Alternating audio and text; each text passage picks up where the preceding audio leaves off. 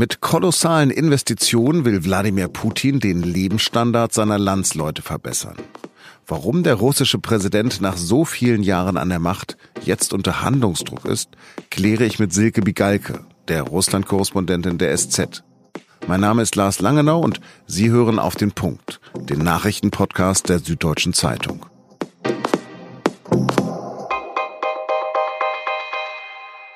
Es war Putins 15. Rede zur Lage der Nation. Und natürlich hat er auch diesmal wieder über Außenpolitik gesprochen. Nach dem Aus des INF-Vertrages sah er nicht auf Konfrontation mit den USA aus, er werde aber entschlossen reagieren.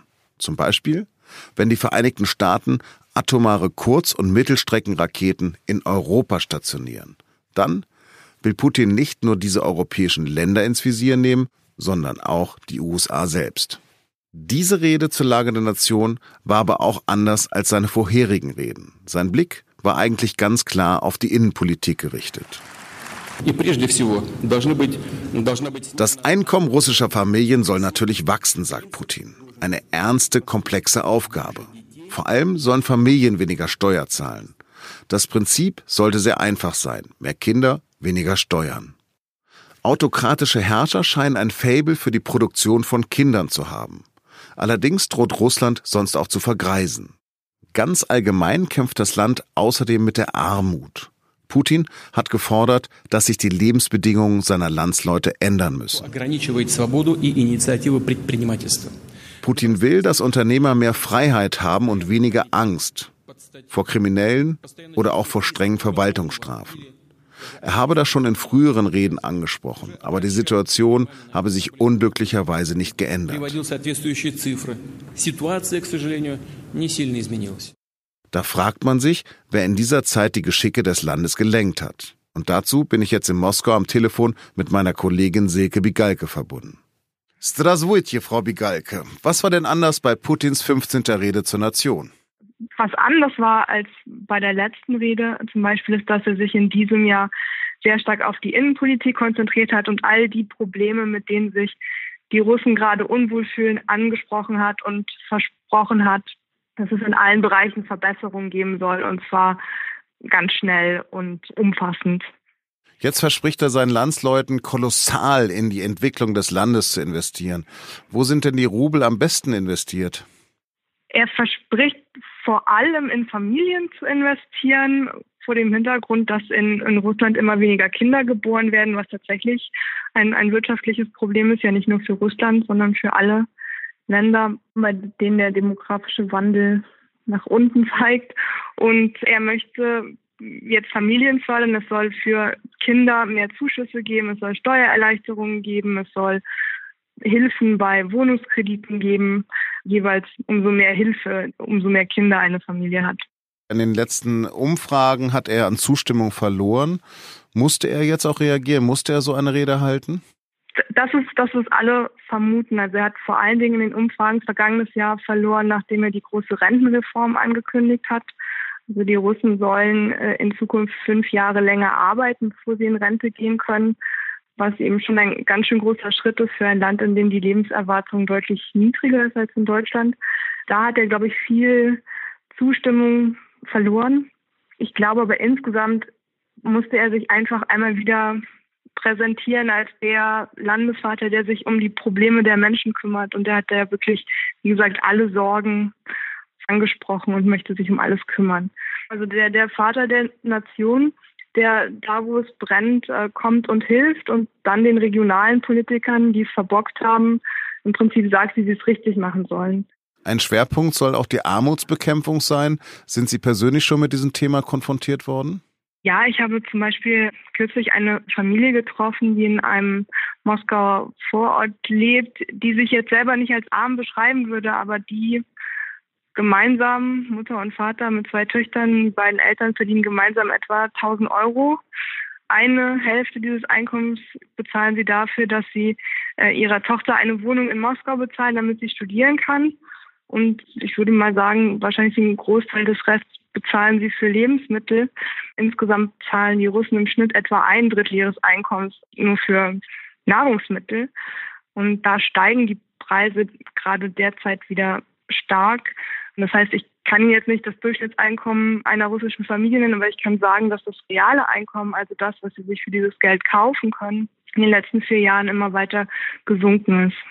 Also wir reden jetzt von unglaublich hohen Nahrungsmittelpreisen plus einer sehr, sehr hohen Miete, zumindest in den Ballungsräumen und einem geringen Einkommen. Wie schafft man das überhaupt? Wie kann man in Moskau leben als normal durchschnittlich verdienender Russe? Ich glaube, dass viele dann an den Rand von Moskau ziehen und vor allen Dingen in sehr kleine Wohnungen ziehen, also ganz beengt wohnen. Diese vierköpfige Familie lebte in zwei Zimmern und in einer Küche, in der sie zu viert gar nicht zusammen sitzen konnten.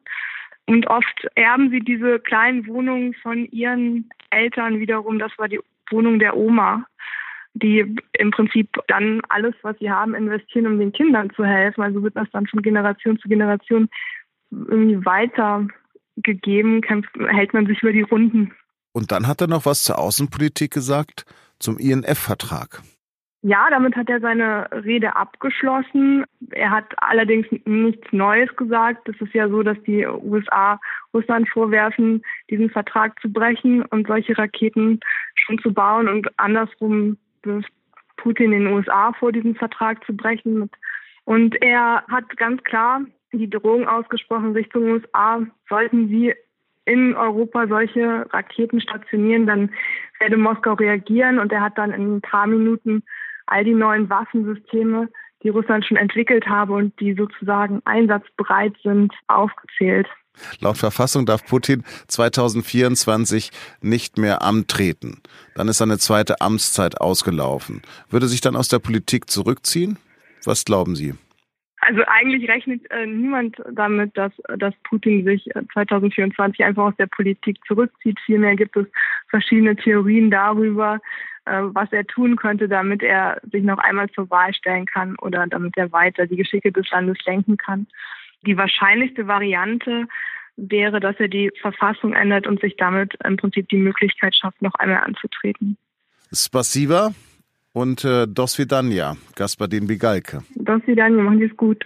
Und jetzt noch drei Nachrichten, die heute wichtig sind. Die Bundesregierung will gezielt gegen prekäre Beschäftigungsverhältnisse, illegale Börsen für Tagelöhner und Sozialmissbrauch beim Kindergeld vorgehen. Dazu soll der Zoll deutlich mehr Personal und bessere gesetzliche Eingriffsrechte bekommen. Das Bundeskabinett verabschiedete am Mittwoch den entsprechenden Gesetzesentwurf. Finanzminister Olaf Scholz kündigte harte Kontrollen an. Die künftigen Ermittlungen werden auch dazu führen, dass der eine oder andere hinter Gitter landet, sagte der SPD-Politiker. Die Schweizer Bank UBS soll wegen Steuerhinterziehung und Geldwäsche 3,7 Milliarden Euro Strafe zahlen. Laut einem Gericht in Paris hat UBS reichen französischen Kunden empfohlen, ihr Geld vor dem Finanzamt zu verstecken und sie damit zum Steuerbetrug verleitet. Laut Dokumenten haben rund 38.000 französische Kunden 11 Milliarden Euro bei der Bank angelegt. Geldtransfers in die Schweiz soll die UBS verschleiert haben. Eine zweite Heirat ist für Angestellte katholischer Einrichtungen kein Kündigungsgrund. Das hat das Bundesarbeitsgericht in Erfurt in einem richtungsweisenden Urteil entschieden.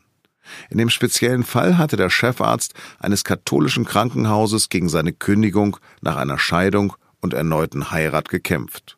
Das Gericht hat jetzt entschieden, dass er damit von seinem kirchlichen Arbeitgeber gegenüber nicht-katholischen Kollegen unzulässig benachteiligt worden sei. Zum Schluss noch ein Hörtipp. In unserem wöchentlichen Podcast Das Thema geht es dieses Mal um Clankriminalität in Deutschland, speziell um Berlin. Was macht diese Clans so gefährlich und was kann der Staat dagegen machen? Das war auf den Punkt. Redaktionsschluss war 16 Uhr. Ich wünsche Ihnen einen schönen Feierabend und bleiben Sie uns gewogen.